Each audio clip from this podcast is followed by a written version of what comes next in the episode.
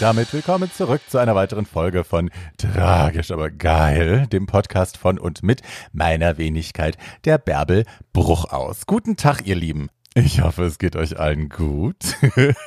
mir geht's fantastisch tatsächlich. Ich habe mir diese Woche ähm, jemanden eingeladen, den viele von euch ganz sicher kennen. Für die, die sie nicht kennen, ihr Name ist Jackie O. Weinhaus, in Berlin eigentlich nur bekannt als Die Weinhaus. Ähm, die Weinhaus ist ein bärtiges Mädchen, ein politisches Mädchen, die sich äh, für sehr viele Dinge engagiert und einsetzt. Ihr kennt die Weinhaus sicherlich äh, aus dem Kontext der TFD, der Travestie für Deutschland. Das ist ja eine Art äh, Protestpartei Partei als Protest gegen die AfD oder ein Verein, keine Partei, aber ja, ähm, da ist sie Vorsitzende und Erfinderin des Ganzen und ähm, ihr kennt sie sicherlich auch aus mehreren Videos von der Jurassica Parker, wo sie als unflätige Tochter mit rumspringt mit Bart. Ähm, genau. Und die Weinhaus ist eine tolle Zeitgenössin. Ich habe sie sehr gerne. Die kommt ursprünglich aus Franken, ist seit 2008 in Berlin. Da die Weinhaus auch ein sehr hübscher Junge ist, hat die zwischenzeitlich hier auch gemodelt und allerlei äh, charakterdarstellerisches Zeug gemacht äh, und ist aber mittlerweile, glaube ich, auch Vollzeittranse. Ach nein, sie arbeitet noch in der Gastro. Mhm. Und äh, macht hier seitdem auch die Szene unsicher. Ich mag sie sehr gerne und wir werden jetzt gleich mal quatschen. Ich wünsche euch ganz viel Spaß. Bis dann. Hallo, liebe Weinhaus. Hallo, liebe Burbula. das war ja jetzt äh, long, long, long in the making. Ich habe dich gerade schon vorgestellt im Intro, dass du jetzt noch nicht gehört hast. Das äh, habe ich im Nachhinein eingesprochen und die Gäste hören es aber, bevor sie dich jetzt kennenlernen. Also du bist schon introduced quasi. Ah, okay, dann sage ich aber trotzdem gerne nochmal direkt und an alle da draußen gerichtet, hallo und guten Morgen. Ja, guten Morgen. Wir haben ja schon Nachmittag eigentlich. Es ist schon 16 Uhr, ist es schon aufregend. Ähm, ja, mein Schatz, schön, dass du da bist. Das hat ja. Oh Gott. Da kam jetzt eine schwarze Katz von rechts hinten auf mich draufgesprungen und ich bin wahnsinnig erschrocken. Ihr könnt es zu Hause leider nicht sehen, das war sehr lustig. Die ist fast aus dem Stuhl gekippt. Hi.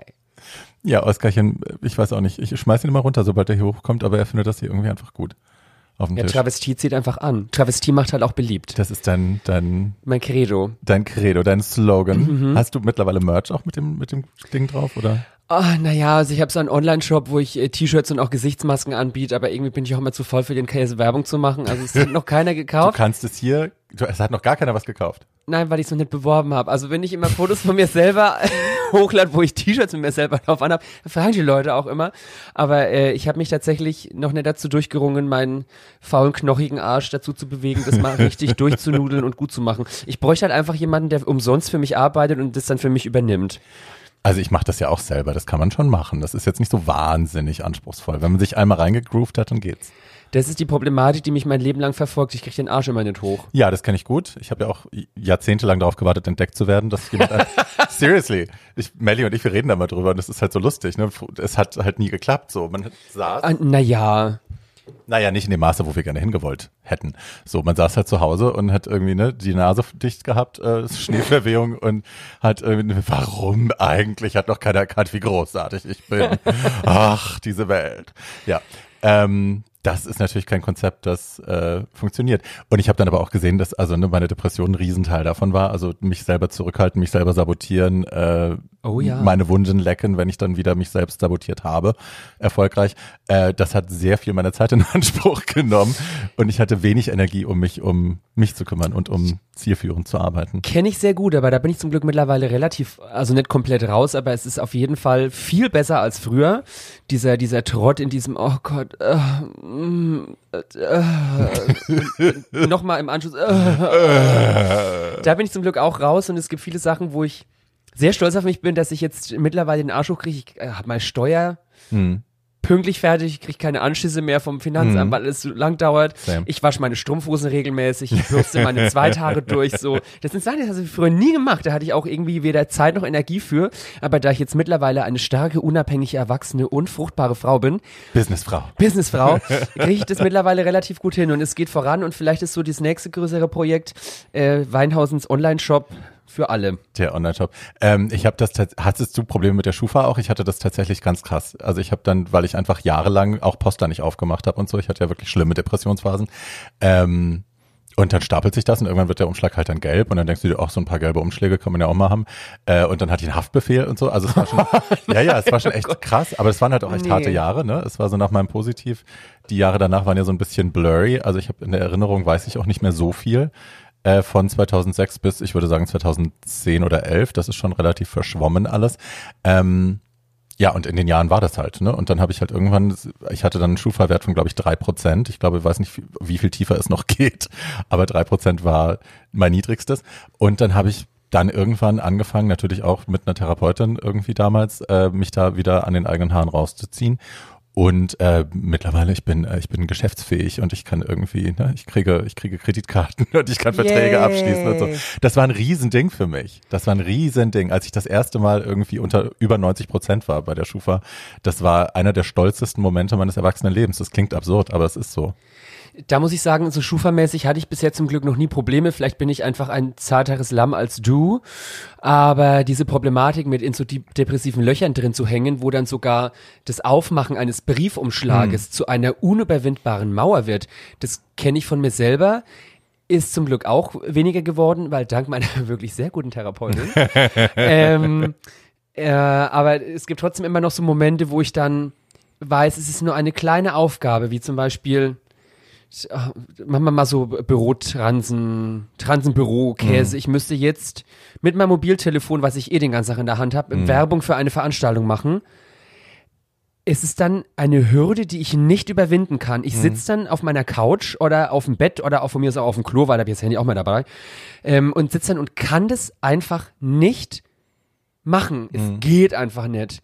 Aber gibt es auch mit Briefumschlag aufmachen oder Rechnungen bezahlen auch? Alles. Also es sind, aber es sind ja nicht nur die, sind ja nicht nur so eine Sachen. Ich hatte das mit, äh, die, ich beschreibe die Geschichte auch in meinem Buch, ähm, hatte das mit Butter. Ich hatte irgendwann, da war ich in Köln und ich hatte morgens, also Frühstückstisch Butter? Butter. Ich hatte meinen Frühstückstisch Du irgendwie. redest von diesem Streichfett, was aus Milch gemacht wird. Yes. Und hatte dieses Stück Butter dann noch auf dem Tisch und über Tage schaute es mich quasi an und ich habe es über Tage nicht geschafft, dieses Ding wegzuräumen und es schmolz vor sich hin und es wurde irgendwie so glasig und ranzig und eklig und ich habe es aber nicht geschafft und gleichzeitig kriegt es dann aber auch so eine Macht, ne? Also die jedes Mal, wenn du es anguckst, fühlst du dich schlechter. Jedes Mal, wenn du darüber nachdenken musst, dass du es wieder nicht geschafft hast, das Ding wegzuräumen oder den Briefumschlag aufzumachen, kriegt's mehr Macht. Ein Stück Wäsche, das am Boden liegt und so und deswegen, du hast gerade schon äh, das habt ihr nicht mitbekommen. Ich habe gerade, ich nenne das Fräulein Rottenmeier. Ich habe eine, mittlerweile eine Abspaltung meiner Persönlichkeit, die ich Fräulein Rottenmeier nenne, ist der Teil von mir, der sehr darauf bedacht ist, dass ich all diese Dinge einhalte, ähm, weil ich weiß, es geht mir dann besser. So und das ist manchmal ein bisschen zwanghaft oder es wirkt ein bisschen zwanghaft und ist es vielleicht auch, aber mir geht's besser, seit ich einen Teil habe, der sich darum kümmert, dass alles erledigt wird und weggeräumt wird und Ich wollte gerade sagen, Fräulein Rottmeier ist praktisch nicht nur deine Sekretärin, sondern auch deine äh, interne eigene Haushalts- und Organisationshilfe. Na, ich habe ja meine, äh, wie RuPaul sagen würde, meine Inner Saboteur, ähm, meine, meine innere Sabotagestimme, die mir immer einredet, ich bin hässlich und scheiße und alle hassen mich. Ähm, die habe ich ja Doreen getauft. Und ähm, Doreen, ja, du, äh, ich habe das aus, ähm, ein, ein Ex-Partner von mir äh, ist schwerer Alkoholiker und der hat äh, bei AA, also bei den anonymen Alkoholikern, hat der gelernt, dass sie ihren Süchten Namen geben sollen, weil sie dann in der Lage sind, auch die der, der Drang zur Droge, den zu trennen von ihrem eigentlichen inneren Empfinden. So. Das ist wahnsinnig raffiniert. Ja, finde ich nämlich auch. Und da habe ich, das habe ich mir dann, ich habe das überdacht, er hat mir das erzählt und wie er sie nennt und dann habe ich das überdacht und habe gedacht, eigentlich muss ich das auch machen, weil dieser dieser Impuls mich niederzureißen und mich schlecht zu reden innerlich, das bin ja nicht ich. Das ist ja ein Teil von mir, der zwar dazugehört, aber das bin nicht bin nicht ich, wer ich wirklich bin. Und das hat mir geholfen, das zu trennen. Und jetzt kann ich Doreen auch immer mal sagen, sie soll die Fresse halten. So. Wenn Doreen nervt, kann ich einfach sagen, alte Fresse.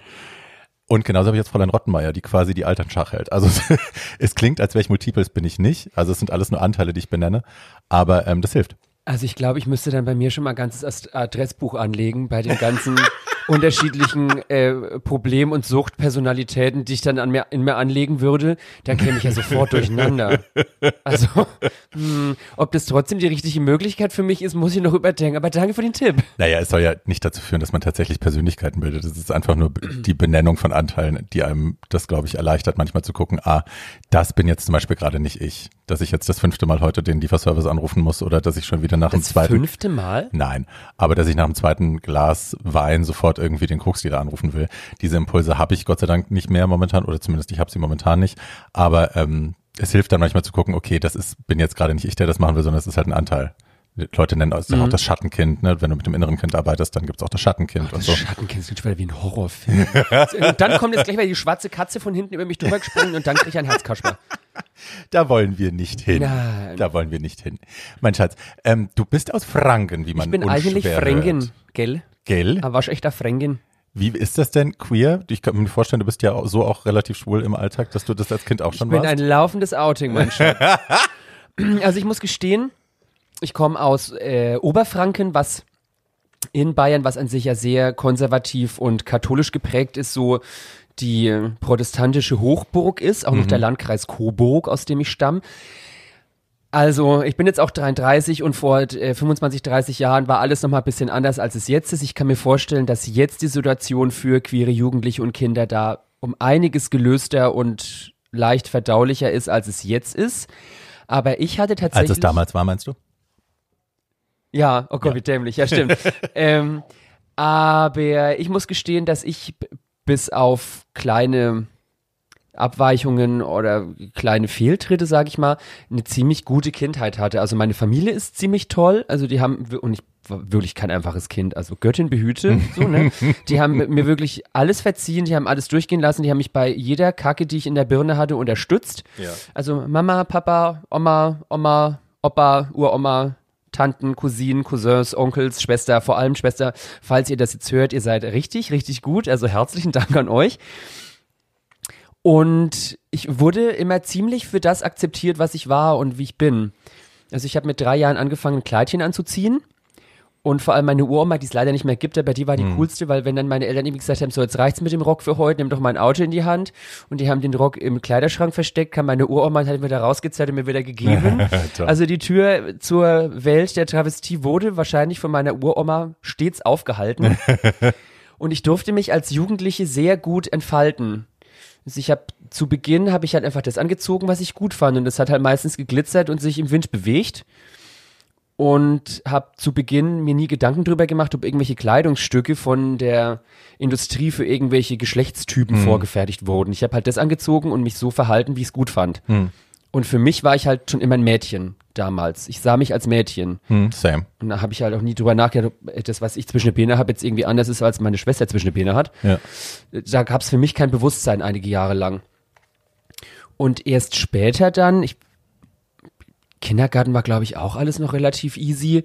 Und dann in der Schule fing das so langsam an. Also so die ersten wirklich festen, bewussten Erinnerungen, wo dann die ersten Beschimpfungen aufkamen, wie Tunte und Schwuchtel und so. Das war, glaube ich, in der fünften, sechsten Klasse, glaube ich, wenn ich mich recht erinnere. Oder zumindest das, was ich als bewusst abgespeichert habe. Und da habe ich dann begonnen, so drüber nachzudenken, hm, das ist ja irgendwie eher was Negatives, was mir nachgesagt wird, aber ich bin ja kein schlechter und falscher Mensch. Also kann ich ja gar nicht schwul sein, weil schwul sein ist ja was Falsches. Also bin ich heterosexuell. Und dann habe ich versucht, mir das selber einzureden, dass ich hetero wäre. Hat auch gar nicht so richtig funktioniert, wenn ich ehrlich Komisch. bin. Wo es doch eine Entscheidung ist. Ja, genau. Also man kann es einfach so peu à peu von Tag zu Tag festlegen.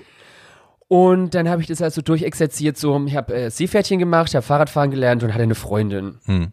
Und dann habe ich mit der auch irgendwann mal gebumst. Und dann habe ich danach so gedacht, was? Das ist jetzt dieser tolle Sex, von dem wir mal alle reden. Ich weiß auch nicht. Is that all there is? Ja, ja, tatsächlich. Ja. Und dann schwante es mir so langsam. Das war es wohl vielleicht doch nicht.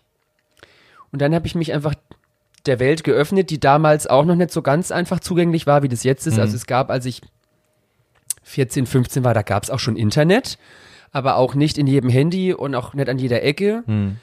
Und damals war auch diese in der Szene diese liberale Haltung zu, es gibt nicht nur Lesben und Schwule, sondern es gibt transgeschlechtliche Menschen und innergeschlechtliche Menschen und binäre Menschen und äh, nicht-binäre Menschen und so. Das gab es damals in Oberfranken nicht. Da gab es Lesben und Das gab's Schwule. Damals in Frankfurt auch nicht. Und dann habe ich zuerst gedacht, na ja, also äh, so so richtig Pest oder Cholera wird's nicht sein. Ich bin wahrscheinlich in Anführungsstrichen nur bisexuell. Das habe ich mir dann auch eine Zeit lang eingeredet. Same. Und ich, also ich finde Frauen immer noch attraktiv. Ich küsse gern Frauen, weil die küssen ganz anders als Männer. Ich finde, dass äh, weibliche Körper, ungeachtet dessen, wie sie aussehen, eine unglaublich Erotik haben können. Mhm. So. Ich möchte halt nur nicht meinen Penis reinstecken. So. Ähm, aber irgendwann habe ich trotzdem gemerkt, dass ich halt für den Akt irgendwie mehr was, was männlicheres oder was herberes oder stabileres bräuchte. Was Steiferes. Was steiferes, ja. Und äh, dann war ich irgendwann in Bayreuth an der Schule, weil da habe ich Fachabitur gemacht in der Fachrichtung Gestaltung und bei den Künstlern sind eh alle gestört und nicht ganz heterosexuell und da hatte ich dann äh, die ersten wirklich äh, krass outgoing Lesben in der Klasse und die fand ich total cool und mit denen war ich irrsinnig gut befreundet, also Katharina und äh, Agnes, falls ihr zuhört, hi, wir früher so, wir drei, voll toll. Ähm, und mit denen bin ich dann das erste Mal auch rosa weggegangen. So hieß es damals bei uns in Rosa Frankfurt. weggehen? Rosa weggehen. Oh da Gott, sind wir schlimm. nach Erlangen ins Rosa E-Werk gefahren. Da war immer Uh. am ersten Freitag im Monat war immer Rosa E-Werk. Und da war ich zum ersten Mal in einem Club, wo halt Männer mit Männern getanzt und Frauen und mit Frauen getanzt haben und die auch auf der Tanzfläche rumgeknutscht haben, ohne dass jemand blöd geguckt oder gepöbelt hat. Und da habe ich dann auch zum ersten Mal mit einem Mann rumgeknutscht und das hat mich wahnsinnig, das ich total toll. So wirklich, das war so Aha-Erlebnis, Tür geöffnet und zack, jetzt geht's bergab, so in Anführungsstrichen. Oder bergauf, je nachdem.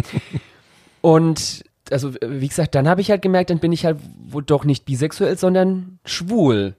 Und das hat aber trotzdem auch lang gedauert, bis ich mir das dann selber so wirklich eingestanden habe, weil das, was mir die Gesellschaft damals mitgegeben hat, war das ja immer noch ein Manko. Homosexueller Mann, äh, ekelhaft, äh, verseucht und schwach und Genau. hat blöde Haare und, und was Dummes angezogen und zu viele Ja. Ohrringe dran und so.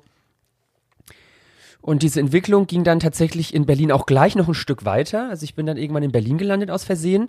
Und da habe ich dann den Weg zurück zum Minirock gefunden. und war am Anfang halt tatsächlich meiner Ansicht nach halt dann äh, der schwule Junge vom Land, der halt gern Minikleid anzieht. Ja. Und dann hat es nochmal satte sieben Jahre gedauert, also von 20 bis 27, bis ich dann gemerkt habe, und äh, da bin ich mir selber und äh, zum Beispiel äh, äh, Burbula Breakout war auch so eine Ikone ja am Anfang für mich. Also wenn ich die mal im Club in der Beachpool gesehen habe, so wow, so die Göttin des Abends. ähm, was ich da von äh, mittlerweile engen Freundinnen aus der Travestie lernen durften und von queeren Menschen und äh, vor allem auch vom Schwutz in dem Club, in dem ich tätig war als Dekorateurin zehn Jahre lang. Das hat mich dermaßen geöffnet und freigemacht und geformt, dass ich mit 27 den für mich letzten, aber am definierendsten Aha-Moment, glaube ich, hatte, wo ich dann rausgefunden habe, dass ich, glaube ich, kein homosexueller Mann bin, der gerne Frauenkleider anzieht, sondern dass ich eine Frau mit einem Penis bin. Aber auch nicht das Bedürfnis habe, zumindest bis jetzt nicht, äh, mir den Penis abschnibbeln und dafür Titten reinstopfen zu lassen, sondern ich fühle mich gerade so, wie ich bin, ganz gut, aber ich, ich sehe mich als Frau Okay, das wusste ich nicht. bin eine Frau mit einem Penis und einem Bart. Und was auch ganz oft, also du kennst es ja wahrscheinlich auch, und wenn draußen irgendwie ähm, Freundinnen aus der Szene zuhören oder andere Leute, die künstlerisch tätig sind, man hat ja öfters mal Interviews, wo man zum Werdegang gefragt wird und so. Und eine Frage, die immer noch regelmäßig kommt, ist ja, wenn ich mich dann anmale und meinen Charakter anziehe. Ich male mich an, weil ich mich schön fühle und weil ich die Genau. Verwandlung mag, wie da meine Augen zur Geltung kommen und dass ich meine krumme Nase mit äh, Shading und Propping und Bluing oder so äh, gerade Contouring ist das Wort, das du suchst. ähm, ich mag das und ich ziehe dann aber keinen Charakter an. Ich bin Nee, halt ich immer auch ich. Ich kann im Minirock und mit langen Haaren wahnsinnig unflätig und großmäulig sein, aber ich kann auch in einem Minikleid ein nettes, intensives Gespräch führen oder einer Oma bei die Straße helfen. Und in Jeans und T-Shirt umgekehrt ist es genauso. Ich kann, so wie ich jetzt hier sitze, in einem Whitney Houston T-Shirt und einer ausgeleierten Jeans, mega äh, unflätig vor mich hin Ja. sülzen. Ich glaube, das ist so eine Sache. Ich, hast du Disclosure gesehen, den Film? Schau dir den mal an, ist auf Netflix äh, von Laverne Cox. Die Ah, da habe ich die Vorschau gesehen. schauen dir an, ist irre, ist irre toll. Repräsentation von Trans im Fernsehen und im Film, glaube ich auch. Ähm, und die- untersuchen unter anderem die, Ta also die machen ganz viel an der Tatsache fest, dass Transfrauen im Film und im Fernsehen immer wieder von Cis-Akteuren gespielt werden, also von normalen, in Anführungsstrichen Männern, Männern, die sich als Männer auch definieren ähm, und so geboren worden sind und lalala. Äh, und dass daher in vielen Köpfen dieses Ding kommt, dass man das Verkleidung, also dass Tr Ja. Trans oder Drag immer mit Verkleidung, mit Charakterwechsel zu tun hat, mit äh, ein Mensch, der eigentlich A ist, äh, spielt dann B. Ja. Und dass da dadurch auch glaube, also so machen, das ist die Herleitung auch im Disclosure, dass dadurch halt auch ganz viele Transmorde passieren, weil die Tatsache, dass man Sex mit einer Transfrau hat und danach dann aber dieses Bild im Kopf hat, die zieht, sich, jetzt die eigentlich. Perücke aus und es ist ein Mann. Ja. Ähm, ne, das, ja, dass daher ganz viel im Argen liegt. Und ich glaube, das ist bei uns halt auch immer noch so. Ich werde, ich krieg diese Frage in jedem Interview gestellt irgendwie, ne, mit, mit Cis-Leuten, was, äh, wo hört dann Timo auf, wo fängt Barbie an und wie ist das, wenn du dich dann verkleidet hast und so. Und ich muss es halt auch immer wieder erklären, muss auch immer wieder sagen, es ist für mich Teil meiner Gender-Identität, es ist für mich nicht, äh, also Ja. es ist meine Gender-Expression, es ist nicht verkleiden, es ist nicht eine andere Persönlichkeit. Also klar gibt es Variationen in dem, wie ich mich dann bewege oder gebe oder wie ich spreche oder so, logisch. Aber es ist nicht, ich bin kein anderer Mensch oder es ist keine Rolle. Völlig richtig. Also äh, wenn ich im Fummel bin und dann bin ich das in der Regel aus beruflichen Gründen, weil ich äh, DJ bin und Moderatorin oder irgendwas anderes mache, dann muss ich natürlich, ich weiß, wenn ich jetzt auf die Bühne gehe und da stehen 600 Leute vor mir, dann drehe ich natürlich auf. Die wollen Unterhaltung Hm. äh, erfahren. Dann mache ich das natürlich so, aber das ist halt auch mein Beruf. Ich sitze aber genauso, also nicht genauso oft, aber häufig äh, im Privaten in einem zauberhaften Minikleidchen bei Freunden auf der Couch und dann sehe ich genauso aus wie auf der Bühne, bin vielleicht ein bisschen ruhiger, aber trotzdem ich. Ich habe lustigerweise früher tatsächlich ganz häufig, wenn ich Klamotten einkaufen war in Drag, als ich noch, äh, was weiß ich, bei Zara und bei H&M Kleider gefunden habe in meiner Größe, ähm, bin ich mit Sachen nach Hause gekommen, die überhaupt keinen Sinn gemacht haben für die Bühne und zum Ausgehen, weil das halt so gemütlich Klamotten waren. Also ich hatte mir Klamotten quasi gekauft, um in Drag äh, vom Kamin zu sitzen und auf der Couch zu sitzen und am Meer spazieren zu gehen und so. Und das musste ich mir tatsächlich abgewöhnen, weil das, ich habe die so, super selten angezogen. Ne? Ich habe die einfach gekauft für die Frau in mir und habe sie dann nicht getragen. Aber äh, ja, ich kann es total gut verstehen. Ich habe, ich wusste nicht, dass du dich als, also definierst du dich damit als trans jetzt? Sagst du, du bist trans oder? Ich glaube ja. Ja. Wobei ich halt auch immer nicht so wirklich Bock auf diese Festlegungen Auf die hab, Label-Geschichte so, hab, so, ja. Wenn ich ein Schubfach zugemacht habe, dann mache ich zwei andere auf. das finde ich irgendwie nicht so gut, dass ich, ich auch wenn es vielleicht abgedroschen oder ausgenudelt klingt, irgendwie, ich bin halt ich. Ja, ja. Ne? Ähm, ich glaube, wenn man, und was vielen Leuten halt hilft, vor allem wenn sie erstens mit der Szene gar nichts zu tun haben oder relativ neu sind und selbst noch in der Findungsphase sind, als Hilfestellung kann man sagen, ich glaube, man könnte es als transident bezeichnen. Mhm. Vielleicht. Naja, Transgender ist ja erstmal ein großer, wir sagen Umbrella, ein großer Regenschirm von Möglichkeiten und vielen kleineren Ja. Begriffen unten drunter. Und transsexuell ist ja nur einer von denen. Also ja, deswegen trans, glaube ich, kann man, ne, wenn man irgendwie Ja. grob sich einschätzen lassen muss. Ja. Schön. Dann würde ich gerne noch was ranhängen, Ja. wo ich im Alltag immer wieder merke, also das Ding ist halt, ich meine, die meisten, die zuhören, die kennen mich wahrscheinlich. Ich bin halt immer die Weinhaus. Und wenn ich meine Freunde treffe, die sagen auch, ich bin die Weinhaus. Oder Jackie oder Jacqueline von mir aus auch. Ähm, deswegen in meinem engeren Freundes- und Bekanntenkreis hatte ich auch nie Probleme mit dem Pronomen. So, weil ich war immer, wurde immer als weiblich gelesen, wie man so schön sagt. Und wenn mich irgendwo, oh, das klingt jetzt ein bisschen abgehoben, aber wenn ich so Fans treffen und die erkennen mich halt äh, in Knabengestalt, in Anführungsstrichen, sagen sie auch, oh toll, die Weinhaus, können wir ein Foto machen und so. Und dann bin ich auch immer weiblich und die und das finde ich toll. Und dann habe ich über die letzte Zeit gemerkt, wenn ich dann mit Leuten zu tun habe, die mich halt erstens nicht kennen oder halt auch nichts mit äh, queerem Leben zu tun haben und die dann über mich sagen, der junge Herr oder so, dann merke ich immer, wie, wie, wie immer mehr das Ablehnung in mir auslöst und ich dann denke, nein, ich bin doch aber die junge Dame. Aber im normalen durchschnittlichen Alltag dann dazu sagen, nein, Pronomen bitte sie, weiblich, die. Bestehst du darauf? Manchmal, wenn ich einen wirklich guten Tag habe und dann Bock habe, das zu erklären und äh, Diskussion zu machen, aber manchmal denke ich so, nee, ich, vor allem auf der Arbeit tagsüber, da habe ich weder Zeit noch Lust dazu, wirklich Hm. jetzt jedem Gast zu erklären, dass ich eigentlich ein Mädchen bin, auch wenn es weder so klingt noch so aussieht. Aber das Schöne ist Auch wenn das Mädchen einen Bart hat. das Schöne ist tatsächlich, äh, wenn ich im, auf, äh, auf der Arbeit immer ans Telefon gehe, dann, also falls es niemand weiß, ich bin äh, Anstandsdame in einem Restaurant und dann gehe ich halt immer ans Telefon und sage, guten Morgen Benedikt, Sie sprechen mit Jacqueline, was kann ich für Sie tun? und dann höre ich am anderen Ende der Leitung erstmal ganz lang gar nichts, weil die Mischung aus Männerstimme und Mädchenvorname führt regelmäßig zu Verwirrungen. Ich liebe das. Das macht mich glücklich manchmal tatsächlich, Verwirrung stiften. I love. Wirbelwind der Travestie. Hattest du denn da ein Outing in dem Sinne? Hast du dich erklärt bei Eltern, bei Freunden oder ist das so ein schleichender Prozess, der einfach sukzessive stattfindet und wer teilhaben will, find, findet, kriegt einen Platz am Tisch oder wie machst du das? Also damals, als ich mich dann praktisch zur Liebe zum Mann bekannt habe, das habe ich meinen Eltern und der, der Familie dann irgendwann erklärt. Aber auch erst dann, als es wirklich von Nutzen war. Also ich hatte irgendwie nicht das Bedürfnis, hausieren gehen zu müssen mit Hallo, ich äh, lutsch übrigens lieber Schwänze, als dass ich Titten gut finde. weil was Ich habe das konkret genauso die ganze Zeit gemacht, es war furchtbar. Und ich habe mir halt gedacht, was oh. bringt es jetzt den anderen gegenüber? Solange ich nicht irgendwie einen Partner mitbringen möchte, ja.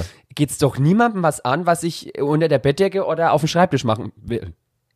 Je nachdem, That's wo man halt okay. keinen Sex hat. ähm, und deswegen, als ich dann meinen ersten äh, Freund hatte, den ich dann mitbrachte, da habe ich gedacht, ich erzähle es den Eltern jetzt vielleicht mal. Wobei, also wie gesagt, ich konnte das, glaube ich, nie verbergen, dass ich nicht heteronormativ bin. Meine Eltern sind äh, gebildete Menschen, die ihr Gehirn regelmäßig benutzen. Ich glaube, die wussten das im Voraus bereits. Ja. Aber so die ganze Wandlung, die ich jetzt in den letzten zehn Jahren oder so noch durchgemacht habe, also da sehe ich jetzt auch nicht den Grund, des Leuten direkt sagen zu müssen, hallo, mein Name ist Jackie und ich bin eine Frau mit Penis und manchmal male ich mich bunt an. Wie heißen Sie denn? Hm. Nee, wenn mich jemand anspricht und darüber reden möchte, weil er immer der Interesse hat oder weil er im gleichen Fluss schwimmt wie ich, voll gern. Nee, ich dachte jetzt eher so an Eltern oder so, dass man, ob du das da nochmal formuliert hast oder ob das einfach egal ist.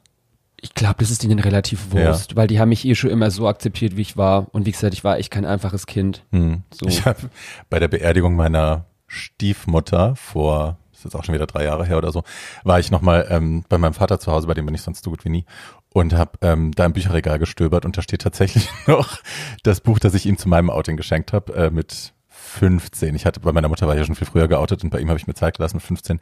Dore Zinn, mein Sohn liebt Männer, so ein Outing-Buch und äh, habe das dann aus dem Regal genommen und die Widmung ist tatsächlich, äh, ich hoffe, es hilft dir. Und hat's geholfen? Ich glaube, also die, die Tatsache, dass immer noch da steht, ist süß, aber es ist halt, du altkluges Stück Scheiße, echt Werbe. Mit 15 Schatten, ich hoffe, es hilft dir. Kannst dich melden, wenn du ein Problem hast. Wir können über alles reden. Ja, du bist ja schon immer sehr belesen gewesen, oh. auch mit 15 bereits. Aber ich muss, ich muss gestehen, sowas finde ich tatsächlich ganz gut, weil ich mich, wenn ich an meine Zeit mit 15 zurückdenke, hätte ich mich sowas, glaube ich, weder getraut, noch hätte ich das äh, so, so fokussiert gewusst. Hm. Ich habe das ist ja auch schon, auch schon zwei, drei Jahre her, da habe ich den Queer History Month eröffnet hm. im äh, Berliner Kinder- und Jugendmuseum, glaube ich. Und da waren dann so mehrere Schulklassen, die waren Alter 12 bis 16, glaube ich. Hm. Und da waren halt schon zwölfjährige queere Menschen, die sich ihrer äh, Identität, was Geschlecht und Sexualität betrifft, so dermaßen sicher hm. und haben das so selbstbewusst nach außen getragen. Da konnte ich mir noch eine Scheibe von abschneiden. So. Also, äh, wie gesagt, ich bin sowieso meistens sehr glücklich, dass ich zuerst zu dieser Zeit hm. in diesem Land leben darf, weil ich glaube, die Freiheiten, die wir als queere Menschen in Deutschland haben, die sind in fast allen anderen Ländern dieser Welt nicht so groß. Ja. Und deswegen bin ich wirklich glücklich, aber wenn ich jetzt diesen Vergleich habe von mir, damals zwölf, der kleine, dicke Junge mit Topschnitt in Oberfranken und diese wundervollen queeren Menschen, die da in Vorlesungen und Vorträge von Transen in ein Museum gehen und das, das bereits so bewusst wahrnehmen und sich damit auseinandersetzen, finde ich also Hut ab, wirklich. Also ich hatte die Wahrnehmung wohl auch schon, es gab halt noch keine Begrifflichkeit. Das sage ich ja immer wieder, dass wir, wir hatten damals nur eben trans und normal so und wir hatten, also normal in Anführungsstrichen natürlich. Und wir hatten eben bi, homo und hetero. Wir hatten diese ganzen Zwischenbegrifflichkeiten, die wir heute kennen, eben nicht. Und deswegen war es für mich ganz schwierig. Ich habe mich als Mädchen gefühlt, ich habe mich als Mädchen definiert. Äh, ich habe das bei meinen Eltern eingeklagt. Ich wollte eine Geschlechtsumwandlung. Als ich das zum ersten Mal gehört habe, habe ich gleich irgendwie, habe ich gesagt, das will ich sofort haben. Mit vier. Und meine Eltern waren so, oh Gott, das Kind. Barbie. Ja, Horror. Du Vorschnelle. Ja, ja, immer. Aber ähm, also ich hatte damals nicht die Möglichkeit zu sagen, ach, vielleicht bin ich non-binary oder vielleicht bin ich dies, vielleicht bin ich das.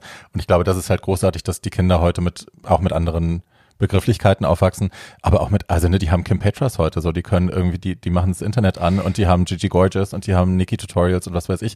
Also es gibt überall Positive Representation äh, von Leuten, die eben nie, keine tragischen Figuren sind, die im Film abgemurkst werden und ja. äh, oder Leute töten, sondern das sind irgendwie positive Representations of ganz normalen Menschen, die einfach trans sind. Da sind wir bei einem sehr, sehr guten Beispiel, was so Rollenbilder in der queeren ja. Community und Gesellschaft angeht. Weil das war halt auch, und das finde ich immer noch, also Humor ist eine tolle Sache und ich weiß nicht, du kennst mich ja, ich bin ja auch eine, die mehr lacht als weint. wenn ich an früher denke, so die Repräsentanz von queeren Menschen, wenn man den Begriff für damals überhaupt mhm. verwenden kann, äh, waren halt im Fernsehen ähm, ganz toll als Vorreiterrollen in den 80ern und frühen 90ern halt äh, Ralf Morgenstern, hallo Ralf übrigens, und Hella Hi. von Sinnen und äh, Dirk Bach, ganz Thomas großartig. Hermanns, Und Thomas, aber wenn man dann so denkt, was halt dann. Und Lilo. Wir dürfen Lilo nicht Lilo vergessen. Wanders, Lilo. natürlich. Ähm, aber wenn man so an den Rest denkt, so, dann Mhm. gab's halt bei der Wochenshow Brisco Schneider, oder? Und äh, Abahachi Mhm. äh, bei Bully Parade und so. Und das war halt dann wieder dieses durchschnittsbeknackte Ding, man hört homosexuell und denkt sofort sowas. Ja. Und das hat halt, glaube ich, auch das das Bild oder auch das Leben von vielen schwulen Männern, weil ich meine, äh, welche lesbische Frau wurde irgendwie wirklich hochkant regelmäßig im Fernsehen gezeigt? Hella. Nee, ich meine so im übertragen, übertragenen Sinn verarscht, so wie Brisco Schneider Ach so, oder nein, nein, natürlich, natürlich nicht. Nein. Weil Frauen nee, sind nee. ja eh äh, Menschen zweiter Klasse, warum sollte man Eben. die zeigen? Ne? Ja. So, in Anführungsstrichen. Ähm, und ich glaube, dass es das zumindest für den schwulen Mann an sich auch nicht einfacher gemacht hat, so allgemeine öffentliche Akzeptanz zu erhalten, weil äh, so dieses Brisco Schneider als perfektes Beispiel halt mit dieser Pomadenfrisur und dieser Ich weiß auch, dass sonderbaren mich, das, Lackhose. dass mich das verletzt hat. Also ich habe damals auch darüber gelacht, aber ich weiß, dass es mich verletzt hat, wenn Leute darüber gelacht haben, die ich mochte. Also Ja. ich weiß, dass meine Mutter, wenn da sowas kam, ah, ist das süß. Und es hat mich richtig tief getroffen, auch aggressiv gemacht, weil ich und ich konnte es nicht in Worte fassen, Ja. aber dass diese, diese Verniedlichung und dieses Amüsieren von etwas, von dem ich weiß, dass es ich sein soll, das hat mich schwer getroffen. Immer. Ja. Und das fand ich nicht, ähm, ist schwierig. Aber ja, ich hatte neulich das Gespräch auch über, ähm, na, wie heißen sie, über Little Britain, äh, mit einer Transfrau, die gesagt hat, die in England groß geworden ist, die gesagt hat, es war für sie halt äh, Horror, Little Britain zu gucken und dass Little Britain so erfolgreich war, weil sie das als extrem transphob empfunden hat.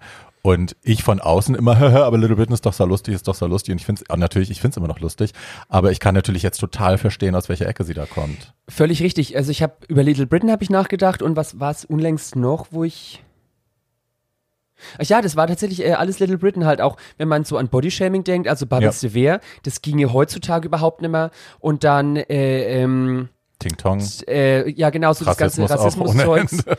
So, Ja. Also- die haben ja vorher noch League of Gentlemen gemacht und League of Gentlemen war ja auch, die hatten Barbara, die transsexuelle Taxifahrerin, die hast du immer nur von hinten gesehen, die hat halt ein breites Kreuz und so eine Stimme.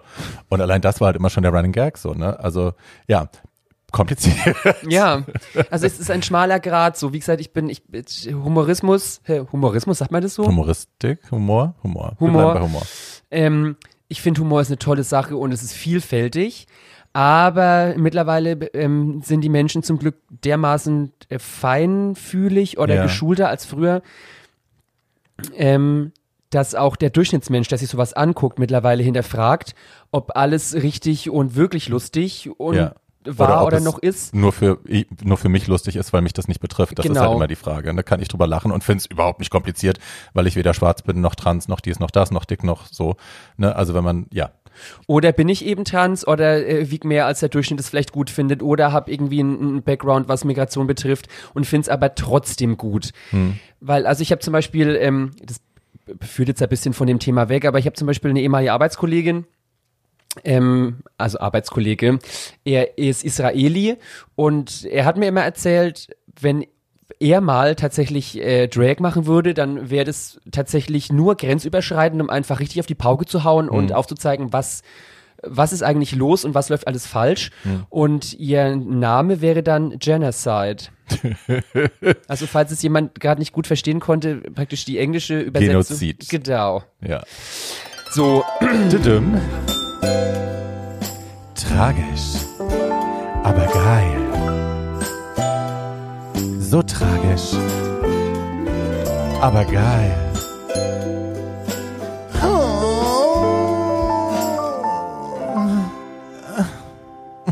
So, und damit willkommen zu meiner neuen Rubrik, die tragisch aber geil Geschichte.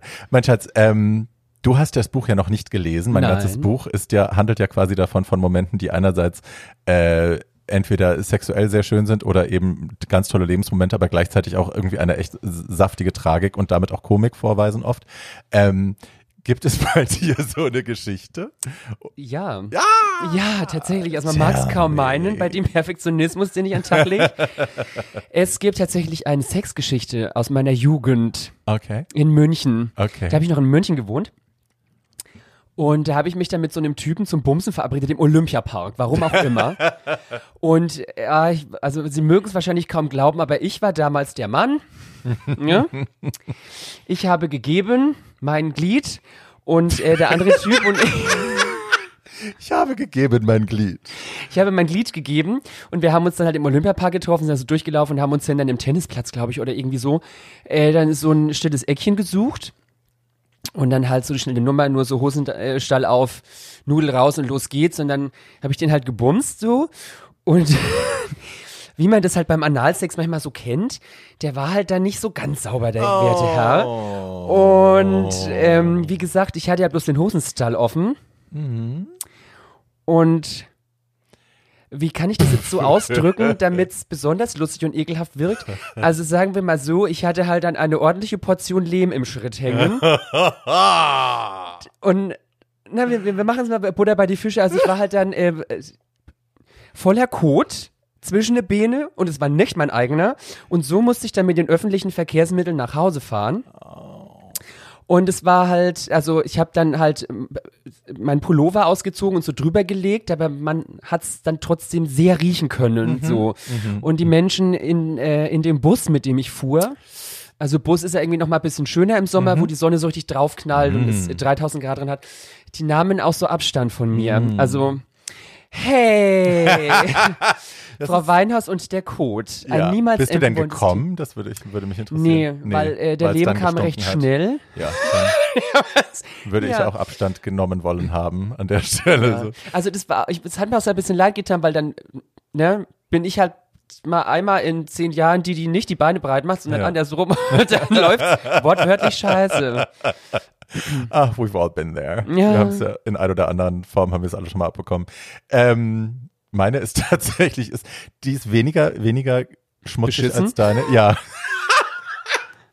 ich hatte, ähm, ich war in Istanbul und hatte, ähm, war mit einem Freund da und wir haben äh, abends einen Bekannten von ihm getroffen, der uns da quasi durch das Schwulenviertel auch geführt hat, also was es damals noch gab, ich weiß nicht, ob es das noch gibt. Äh, und dann waren wir essen und es ist ein sehr charmanter Mann, so ganz smarten Regisseur und der hat uns da rumgeführt und hat mich die ganze Zeit angebaggert und ich habe immer irgendwie, weil ich nicht in der in der Stimmung war, habe immer gesagt, nein, ich möchte nicht. Und er hat immer wieder Ich möchte das ich nicht. möchte nicht. Und er hat nicht locker gelassen und ich habe immer gesagt, nein, nein und wirklich nicht. Und also er hat mich dann zum Schluss noch, äh, mein, mein Bekannter war schon ins Hotel vorgefahren und er hat mich dann zum Schluss noch zum Taxistand gebracht und meinte, komm, ich nehme dich jetzt mit nach oben und dann knall ich dich richtig durch und mach alles, was du willst. Und ich so, nein, ich will nicht. Nee. Und habe diesen sehr interessiert, äh, sehr interessierten, sehr gebildeten, sehr schönen Mann einfach stehen lassen und steige in mein Taxi ein. Und es ist so ein, so ein buckliger alter Taxifahrer vorne, der irgendwie dann losfährt und äh, ich saß hinten und er fragt dann immer so, ja und äh, erste Mal in Istanbul, ich sag, nein, nein, er war schon ein paar Mal hier. Und sagt er, und die Frauen, die türkischen Frauen? Und ich sag, ich habe nichts als Frauen. Und er so, ah, gay, I like gay. Und ich so, "Mm, ich auch. Und dann fahren wir über die Autobahn, also kurz bevor wir auf die Autobahn fahren, so rum, hält er an der Seite an und sagt, äh, ich verstehe dich nicht, du musst nach vorne kommen. Und ich, besoffene Kuh, ich so, okay. Oh. Und setz mich nach vorne und wir fahren halt dann weiter und sind dann auf der Autobahn und in dem Moment packt er äh, meine Hand in seinen Schritt und sagt nochmal, I like gay und also offensichtlich mochte er gay, weil hart. Und ich so, okay, wow. Ähm, wow, okay. Und äh, überhaupt nicht mein Typ, ne? Überhaupt nicht mein Typ. Aber dann denke ich auch so, okay, Abwägung im Kopf. A Schwanz ist a Schwanz und er ist jetzt schon mal, er ist schon mal da, er ist schon mal hart. Also das ist das eine. Das andere war dann so, wenn ich ihm jetzt auf der Autobahn sage, dass ich das nicht möchte, macht er bestimmt eine Szene und schmeißt mich aus dem Auto. Und dann habe ich gedacht, okay, dann machst du es jetzt einfach. Und habe dann da so ein bisschen an ihm rumgespielt und dann sind wir, hat, waren wir am Hotel und da haben wir vor der blauen Moschee geparkt. Und ich habe ihn dann eingeblasen, er ist sofort gekommen. Und ich musste trotzdem noch zahlen. Aber das, also dann, Er hat, ich habe Hat dadurch er- gesagt, aber ich habe doch gerade, ich habe dir doch eingeblasen. Sagt er, no, that was for my dick, this is for my car. Und okay, aber da muss ich sagen, er hat äh, Touché für ihn. Ja, Also absolut. voll. Absolut. Aber es war so einer dieser Momente, wo man, ich bin dann ausgestiegen und bin dann laut mit mir selber redend und lachend, mich selber auslachend zum Hotel gelaufen. Die Leute haben gedacht, ich bin wahnsinnig. Du bist wahnsinnig. Aber weil ich wirklich dachte, Gott, Alter, wie, wie besteuert bist du eigentlich? Aber- Lässt diesen tollen Mann stehen und schickst ihn weg und der macht dir den ganzen Abend da draußen, aber mit dem buckligen Alten, nur weil er den schwarzen Schwanz dir schon in die Hand legt, da machst du dann mit. Ähm, also ich muss gestehen, was mir tatsächlich, obwohl ich unrasiert im Kleid unterwegs bin, was mir relativ häufig passiert ist, dass dann halt Taxifahrer sagen, ja, wenn du mir entblößt, musst du nichts zahlen, so. Und dann denke ich halt auch immer, also das ist jetzt eine Quitschung von 14,30 Euro. Welche Note denn auch in Berlin nimmt denn für einen Blowjob 15 Euro? Eben, für 15 Euro ein Blowjob finde ich jetzt auch blöd. Ja, So also- du die Preise kaputt. Finanzieller Absturz Ja. Du bist ja sehr vielen Menschen vor allem auch bekannt als die Vorsitzende der TFD, der Travestie für Deutschland. Aber ja. Wie kam es denn dazu? Oh, also eigentlich. Oder erklär doch erstmal, was die TFD ist. Also, die TFD ist mittlerweile ein eingetragener Verein. Zuvor waren wir in Anführungsstrichen lediglich ein Kunstprojekt, das gegen den Unrat der Gesellschaft vorgeht. Mit Plakat- und Videokunst vorzugsweise. Wir machen aber auch Veranstaltungen. Ähm, und im, ich glaube, es war Jahresanfang 2016, also die AfD langsam emporstieg, habe ich mal ein Interview mit Nora Tschirner gelesen. Und äh, die hat einen Satz gebracht, der hat mich so irrsinnig geprägt, wo ich gedacht habe, so, die hat völlig recht. Da hat sie irgendwie, ich kann es dir mal eins zu eins wiedergeben, aber sie meinte irgendwie, also, äh, ähm, was, was sagen Sie eigentlich irgendwann, wenn Sie Ihre Kinder äh, fragen, was Sie damals gemacht haben, als diese braune Scheiße wieder hochgekocht ist, so. Und da habe ich gemeint, oder gedacht so, das ist eine wirklich sehr passende Frage. Was, äh, was habe ich gemacht? Oder mache ich überhaupt irgendwas so? Also die Gesellschaft steigt gerade rapide ab und es wird äh, hakenkreuzig braun an jeder Ecke und ich stehe mittendrin und mache nichts. Kann nicht sein. So, ich habe eine riesengroße Fresse, ich habe einen gewissen Bekanntheitsgrad, ich möchte das nutzen. Und dann war 2016 die Wahl zum Berliner Abgeordnetenhaus, glaube ich. Müsste zeitlich hinkommen. Vielleicht vertue ich mich im Jahr, kann auch sein. Und da habe ich gedacht, ich möchte dagegen was machen. Ich möchte nicht, dass Leute in Berlin was zu bestimmen haben, die nur braune Scheiße in der Birne haben. Und dann habe ich meine beste Freundin Matthias Panitz gebeten, mit mir zusammen ähm, Wahlplakatmontagen zu erstellen. Dann haben wir hübsche Pressebilder von mir genommen und haben dann das Logo der AfD, weil da rührt auch TFD her, also Travestie für Deutschland. Dann haben wir das Logo der AfD aufs Korn genommen und haben aus diesem roten Pfeil einen roten High Heel gemacht, den Sie bestimmt schon mal irgendwo gesehen haben. und haben dann so mehrere Plakate mit meinem Konterfei drauf gemacht, mit halt kecken Wahlsprüchen, irgendwie äh, mir fällt jetzt blöderweise keiner mehr ein, aber die waren echt gut. So eingängig Ach doch, nee, sie. einen habe ich noch. Wenn ihr die AfD wählt, dann schminke ich euch kaputt. Was halt bei mir sowieso besonders gut ist, weil ich ja die Make-up-Künstlerin Deluxe bin. Ne? Absolut. Ja, ja. Ich warte auf den Tag, wo du mich mal schminkst. Nein, auf gar keinen Fall. Aber, also, naja, nee. Nein. Ähm, und äh, damit haben wir dann tatsächlich Furore gemacht. Also Mhm. wir haben zuerst eigentlich nur in äh, Berliner Clubs plakatiert und dann haben wir noch woanders plakatiert und dann kamen auch die Bullen und dann hey, Mhm. zur Anzeige und so. Aber hey, war alles für guten Zweck.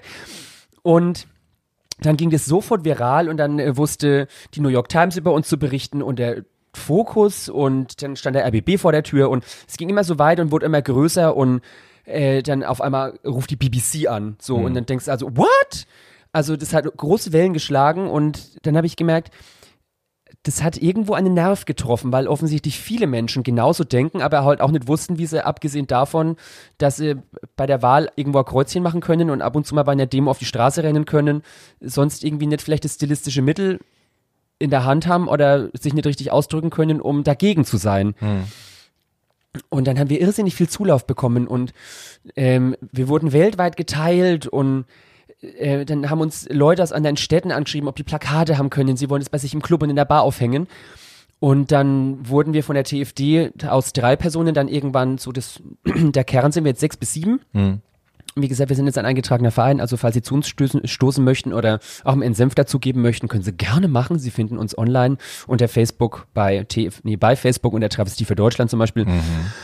Und äh, ja, Wer jetzt wie ich kein Facebook mehr nutzt, wie kann der euch sonst erreichen? Gibt es eine E-Mail-Adresse? Gibt es eine wir Website? haben eine, wir haben eine Homepage, äh, travestie für deutschland.org Geil. geht auch. Oder falls Sie Instagram nutzen, da geht's auch.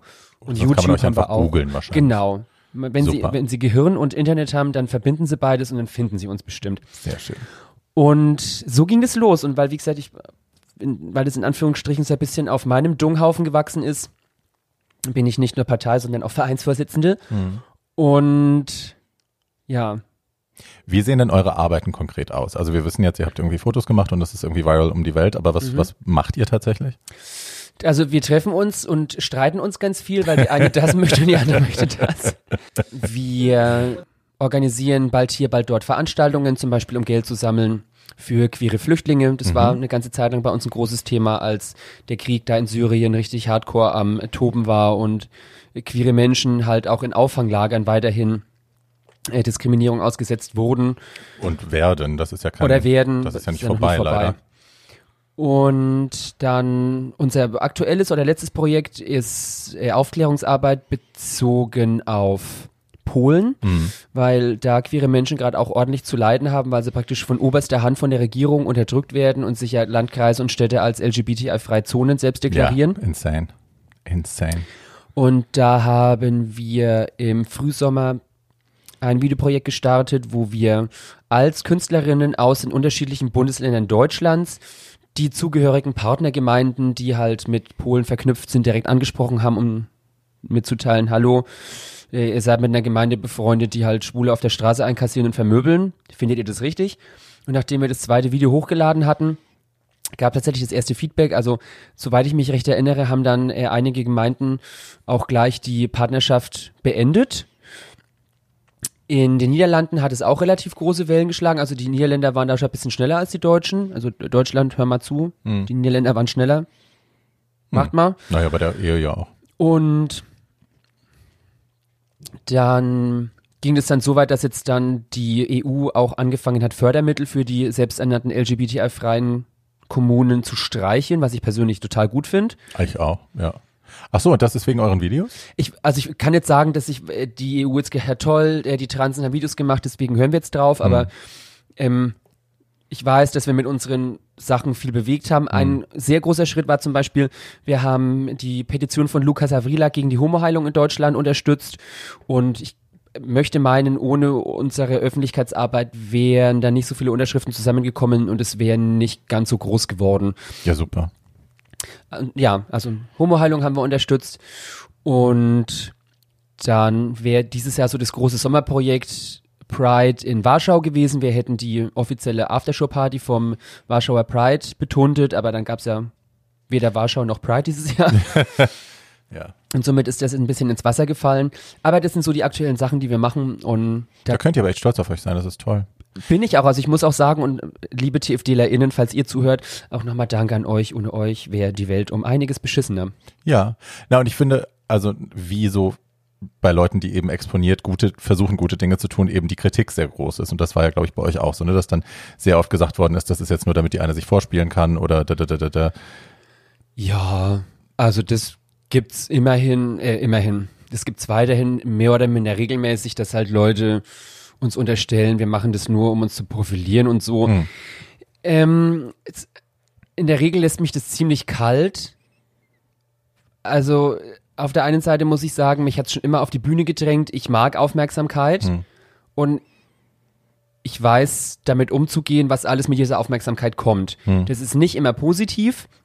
Und vor allem, wenn man irgendwas Politisches macht oder was, was polarisiert, was Travestie an sich immer, Immer, irgendwie ja. macht, dann muss man damit umgehen können, weil sonst macht es einen kaputt. Und es gibt irrsinnig viele Fans von uns, die das lieben, was wir machen, und es gibt Leute, die finden uns scheiße. Hm. Meiner Ansicht nach ist das, was wir tun, was richtig ist. Und wenn Ja. es irgendjemandem nicht passt, dann hat er ja die Möglichkeit, im Internet umzuschalten, weil es gibt im Internet sehr viel Auswahl. Ja. Und wenn er es geiler findet, sich Nazis reinzuziehen, dann soll er sich halt Nazis reinziehen. Macht sein Gehirn wahrscheinlich noch ein bisschen kleiner, als es ist, aber selber schuld. Von daher, das lässt mich tatsächlich relativ kalt. Das finde ich gut. Am Anfang habe ich viel gelitten. Es geht wahrscheinlich vielen Menschen so bei diesem Social Media Käse. Ich mache das auch nicht wirklich gern und ich mache das halt, weil es zum Job dazugehört. Aber aus diesem Alter, wo ich dann stundenlang bei Facebook rumhing und mir den ganzen Käse Kommentare gegeben lest. hab, da bin ich zum Glück auch raus. Same. Na, ich habe hab Facebook ich einfach gelöscht, weil ich weiß, ich kann mich da nicht gut entziehen. Also jetzt nicht, was die Kommentare angeht, aber auch dieses ganze Infighting und so, da bin ich halt sehr anfällig für. Deswegen habe ich es gelöscht irgendwann, weil ich weiß, ich verbringe da zu viel Zeit mit. Das nimmt Gewalt und Kontrolle von meinem Leben, die ich nicht abgeben will. Und deswegen weg damit. Und bei Instagram habe ich damit nicht so viel zu schaffen.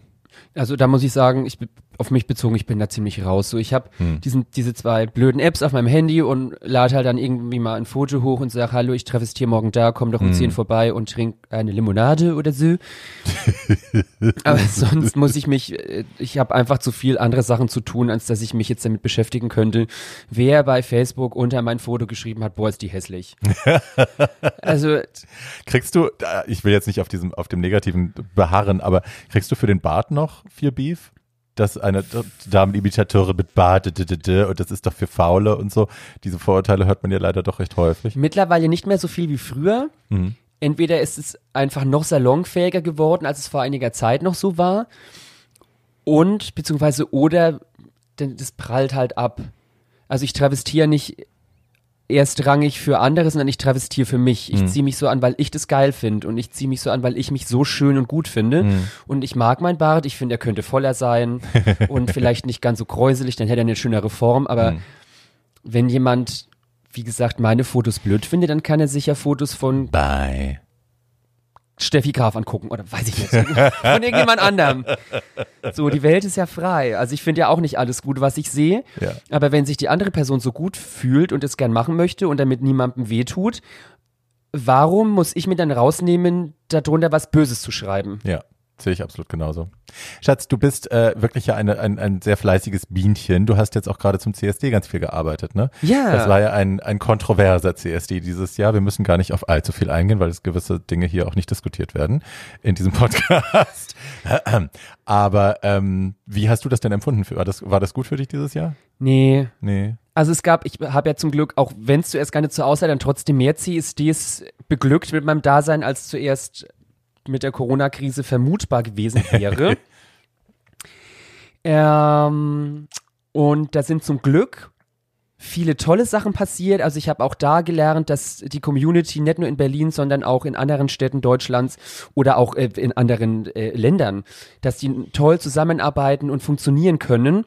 Und im Umkehrschluss muss ich dann sagen, dass es dann aber auch wieder Beispiele gab, wo man, oder wo ich persönlich, und ich glaube, ich war nicht die Einzige, merken und erfahren musste, dass es auch genau andersrum geht, dass vor allem in solchen Zeiten, wo Zusammenhalt wichtiger ist denn je, der Beef in der Community blöderweise auch begründet sehr groß sein kann und dass dann Entscheidungen gefällt werden, die rational mh, zumindest für mich und zum Glück auch für den Großteil der Community weder nachzuempfinden noch wirklich schlau gewesen waren. Hm. Und das fand ich schade, vor allem bei der queersten Stadt Deutschlands, so möchte ich Berlin jetzt einfach mal kurz bezeichnen. Ja. Also da fand ich halt schade, dass es keine wirklich klare und offene Position äh, gegen Rassismus und Sexismus und äh, Bodyshaming Hm. äh, gegeben hat. Das hat mich, das hat mich tatsächlich ein bisschen getroffen, weil wie gesagt, wir sind eine sehr große, eine sehr bunte und sehr vielfältige Stadt und Berlin zeichnet sich mittlerweile dadurch aus, nicht nur einen schwulen Kiez zu haben, sondern einen queeren Kiez zu haben und queere Clubs und queere Veranstaltungen, wo versucht wird, Inklusion zu betreiben, wo sich jeder frei und schön fühlen kann, so wie Person ist. Und dass es dann äh, in so einem sehr publiken Fall das nicht gab, wo es dann keine Distanzierung von den genannten Vorwürfen gab, so richtig, das fand ich schade. Hm.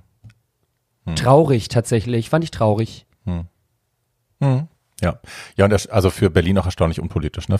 Also politisch erstaunlich schwach auf der Brust. So, man hätte gedacht, dass da schneller, sch- härter, klarer sich positioniert wird und dann einfach so einen Eiertanz zu machen und ach, haben wir doch nie, naja komm, also dieses Ganze haben wir doch, war doch nie geplant, haben wir nie gesagt und du hast es aber schwarz auf weiß, dass es geplant und gesagt war und dann sich davon wieder zurückziehen und neu distanzieren und neu positionieren, das ist einfach, also finde ich dieser Stadt auch ein bisschen unwürdig, to be honest.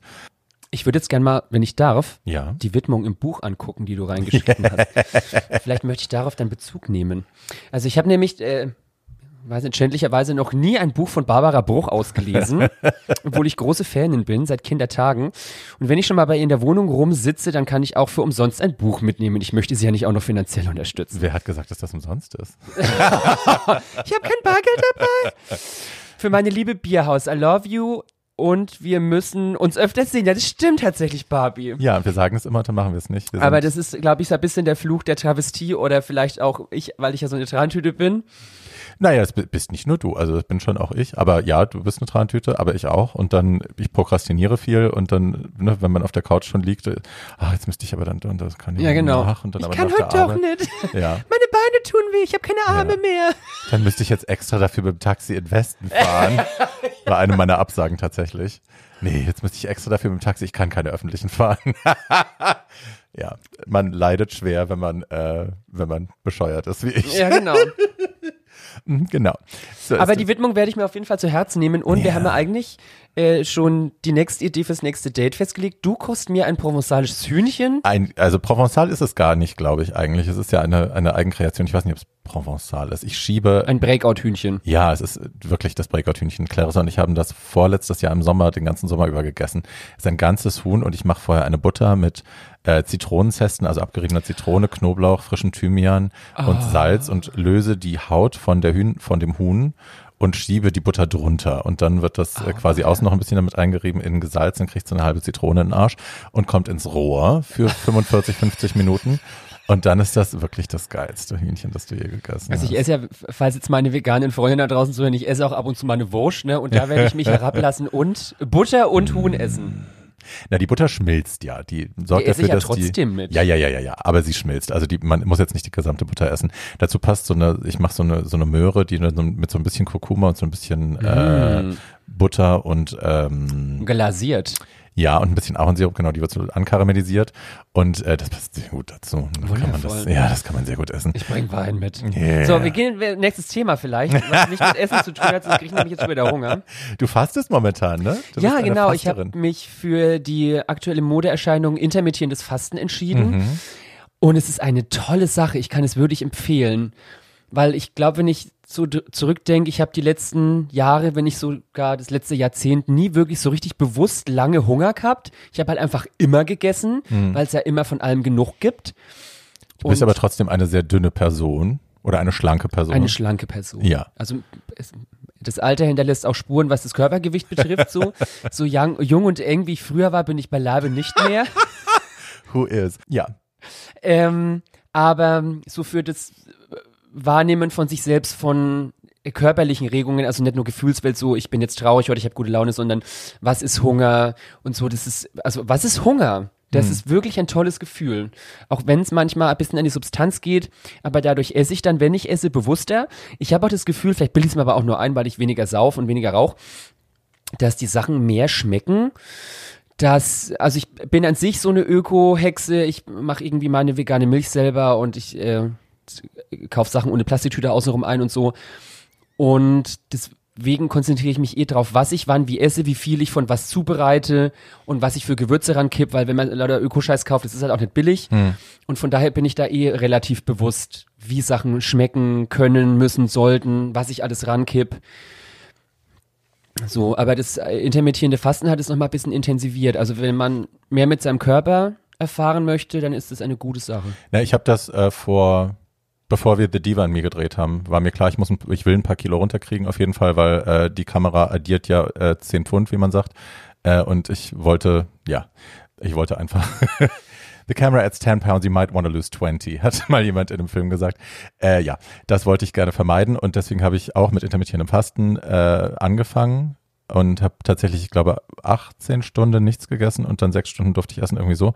Also es war, nee, 16 zu 8 habe ich gemacht, so rum. Ja. Aber ja, äh, es war anstrengend und ging dann, also am Anfang ging es gar nicht. Ich habe zwei Monate irgendwie das vor mich hingemacht und es ist nichts passiert und dann hat, hat jemand gesagt, ja, du musst irgendwie das und das noch und dann habe ich noch die Kohlenhydrate weggelassen und dann habe ich noch das und dann noch das und dann habe ich noch Kalorien gezählt und dann passierte was. Dann habe ich auch, glaube acht oder neun Kilo runtergekriegt, die aber auch in einem nur wieder drauf waren, sobald die Quarantäne wieder anfing. Äh, und ich schreibe oder schreibe das halt immer dann mir zu. Ne? Ich denke dann immer, ja, mein Gott, Bärbel, du bist halt irgendwie so diätgeschädigt, du hast ja durch die Essstörungen jahrelang, die Kotzerei jahrelang und so, äh, irgendwann hat der Körper keinen Bock mehr. Und jetzt war ich am Freitag mit Freunden unterwegs und dann äh, eröffnet mir jemand, ähm, ja, aber mit den Medikamenten, die du nimmst und so die HIV-Medikamente, ist doch klar, dass du dazu genommen hast. Und ich sag, bitte was?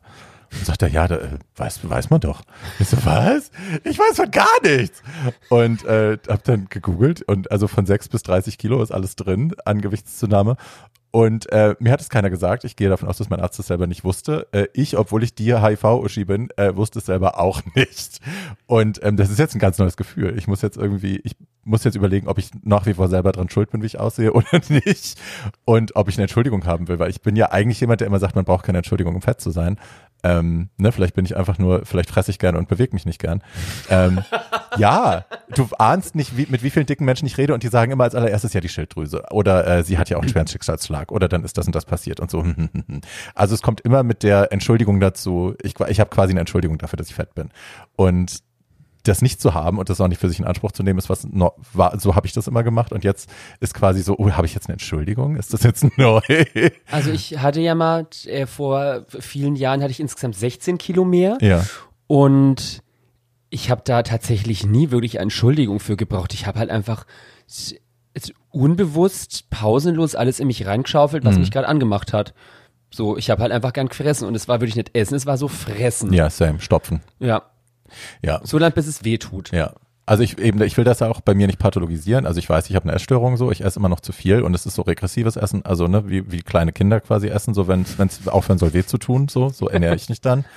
Äh, und ich weiß, das hat eine Funktion in meinem Leben. Ich versuche äh, erlittenes Trauma durch Herstellung von Heimlichkeit und ne, ich fühle mich wie bei meiner, bei meiner Oma auf dem Sofa, wenn ich mir irgendwie die zweite Ja. Pizza reinzwänge.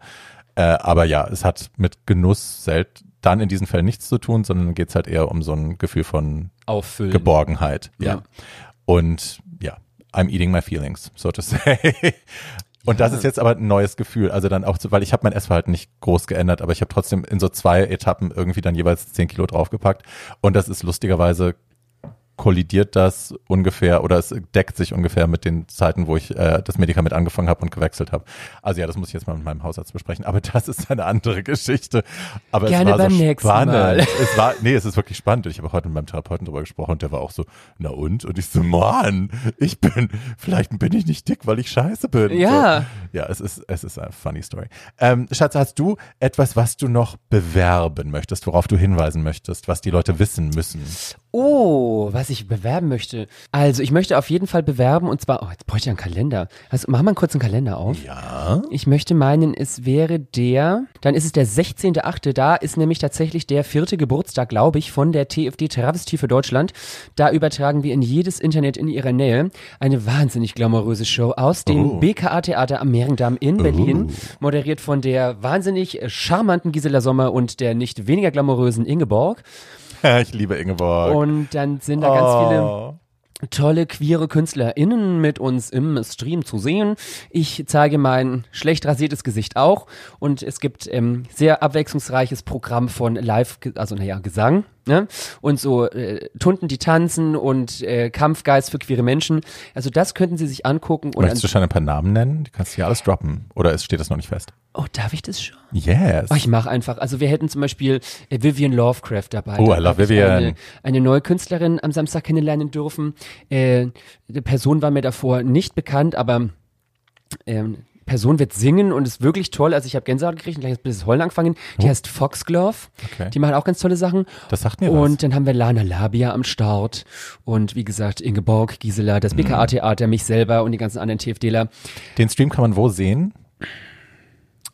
Ich möchte meinen Facebook, Okay. YouTube, Bei der YouTube-Seite von der TFD oder der vom BKA oder? Das Du werden wir noch veröffentlichen. Das ist nicht mein Projekt. Ich packe das in die Show Notes, meine Lieben. Wir werden das bis morgen hoffentlich recherchiert Ich haben. werde es recherchieren und dir Ich, mitteilen. packe ich Links in die Show Notes und dann könnt ihr das da gucken. Ja, wie gesagt, es ist tatsächlich nicht mein Projekt. Ich bin da auch nur äh, Gesicht und habe geredet. Ähm, die anderen TFDler Boys haben Sind da schuld. Projektleitung gemacht. Die, haben, die sind schuld dran.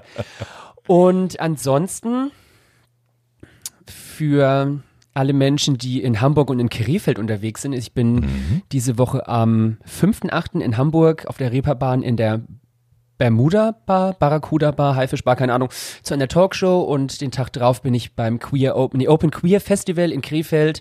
Da mache ich äh, schöne Travestie, also falls Sie aus Krefeld oder Hamburg sind oder da außenrum Duisburg, Düsseldorf, Bremerhaven oder so, fahren Sie Liegt ja doch mal in die nächsten bei Hamburg, Städte. Düsseldorf. Ja, bei Düsseldorf ist nicht weit von Krefeld. ah, ich verstehe. Ähm, da können Sie mich äh, live und in Farbe und vielleicht sogar mit Anfassen erleben, je nachdem wie ich drauf Und bin. riechen. Und mal Ich die befürchte Nase auch. in die Kimme stecken und mal. Ah, nee. der Geruch des Erfolgs und der Verzweiflung. Schläfst du mit Fans? Schläfst du mit Menschen auf Veranstaltungen? Bist du eine offene Nein. Hure? Nein. Also ich, äh, naja, offene Hure ist, glaube ich, auch Definitionssache, aber ich hatte irgendwie oder ich habe nie das Bedürfnis, auch so im Club Sex machen zu müssen. Ich will dabei meine Ruhe. Ich möchte irgendwie nicht in einem Clubklo sein, wo links von mir gerade der erste Koksschiss des Abends Mm. abgel abgelassen wird und rechts jemand bricht. So, ich möchte dabei nicht Urin riechen müssen. Ich möchte dabei in Ruhe auf der Couch, im Flur, von mir aus auch mal im Auto oder so, aber äh, nicht im Club. Hotelzimmer bieten sich immer total gut an, weil die haben immer große luxuriöse Duschen. Stimmt, aber da ist manchmal doof, wenn man den Kopf abstrauben muss und dann geht das nicht oder so. Das hatte ich auch schon. Ach, du meinst äh, für die rektale. Vorbereitung? Zum Spülen. Also der Transvestit von Welt hat immer seine Reisebirnenflasche dabei. Ich nicht. Ich hatte tatsächlich mal, ich habe ein Date ausgemacht, waren in Köln, habe ein Date ausgemacht mit einem Typen und alles klar, er kommt rüber und so eine Viertelstunde und ich gehe so siegessicher ins Bad und stelle fest, äh, ich habe keinen Duschlauch. Es ist nur so eine, eine Wasserfalldusche. Ja, da war guter Rat teuer. Naja, ich habe dann einfach Und du hast dann einfach einen Handstand gemacht und deine Puperze über den Duschkopf gestülpt. gründlich, gründlich gekackt. dann war das alles schon in Ordnung. Also nichts mit Schokodip, sagst du. Nein, nein, das war alles okay. Das war alles okay. Äh, Schatz, schön, dass du da warst. Ja, danke. Freue mich sehr. Gerne wieder. Auf jeden Fall. Ihr Lieben, ihr könnt diesen Podcast abonnieren auf den äh, gewohnten Plattformen, Apple Podcasts, Spotify, Podigy, wo sind wir denn sonst noch? Bei YouTube.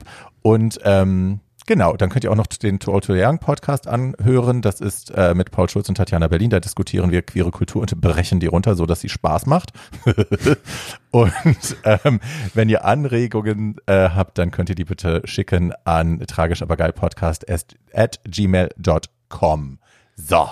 Da will ich jetzt aber auch nochmal Werbung für mich machen. Yes, ich möchte please. auch Followerin. Ich möchte auch endlich Influencerin werden. Also wenn Sie das Gekäse, das ich gemacht habe, für gut befunden haben, dann können Sie mich auch finden. Und zwar bei Facebook, YouTube, Instagram und äh, Grindr.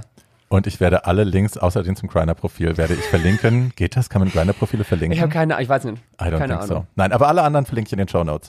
Yay! Yay. Danke, Weinhaus. Ich habe zu danken. Alles Liebe und twa twa twa. Eure Weinhaus und eure Bruch aus. Beise. Tschüss.